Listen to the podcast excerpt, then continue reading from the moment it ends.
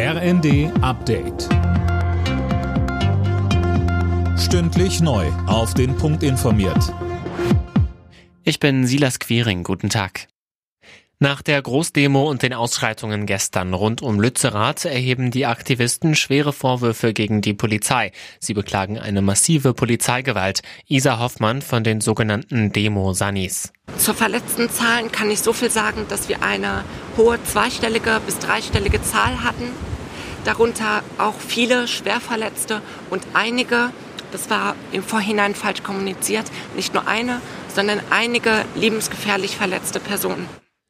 Von den Aktivisten hieß es, es sei ein Wunder, dass es noch keine Toten gegeben habe. Die Polizei weist diese Vorwürfe ganz klar zurück. Nach einem russischen Raketenangriff auf ein Wohnhaus in Dnipro spricht die Ukraine von mehr als 20 Toten. Das Hochhaus war teilweise eingestürzt. Das Schicksal dutzender Menschen ist noch nicht klar. Die Ukraine wirft Russland Terror vor.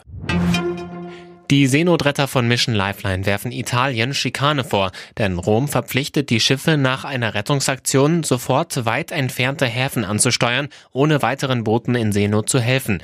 Auch Übergaben von Geretteten an andere Schiffe werden untersagt, so Hermine Poschmann von Mission Lifeline. Das ist für uns sehr relevant, weil wir ein kleines Schiff haben. Das heißt, wenn wir eine Rettung haben und Menschen aus Seenot an Bord nehmen, dass wir sie dann auf ein größeres und besser ausgestattetes Schiff überbringen, also quasi eine, ein Transfer, der auf dem Meer stattfindet. Und Italien sagt jetzt, dass wir auch das nicht mehr machen dürfen. Das heißt, wir sollen mit dem Schiff direkt in einen Hafen fahren und auch damit werden natürlich Rettungskapazitäten abgezogen. Die deutschen Handballer treffen in der WM-Vorrunde heute auf Serbien. Nach dem Erfolg gegen Katar soll der zweite Sieg im zweiten Spiel her. Los geht's um 18 Uhr.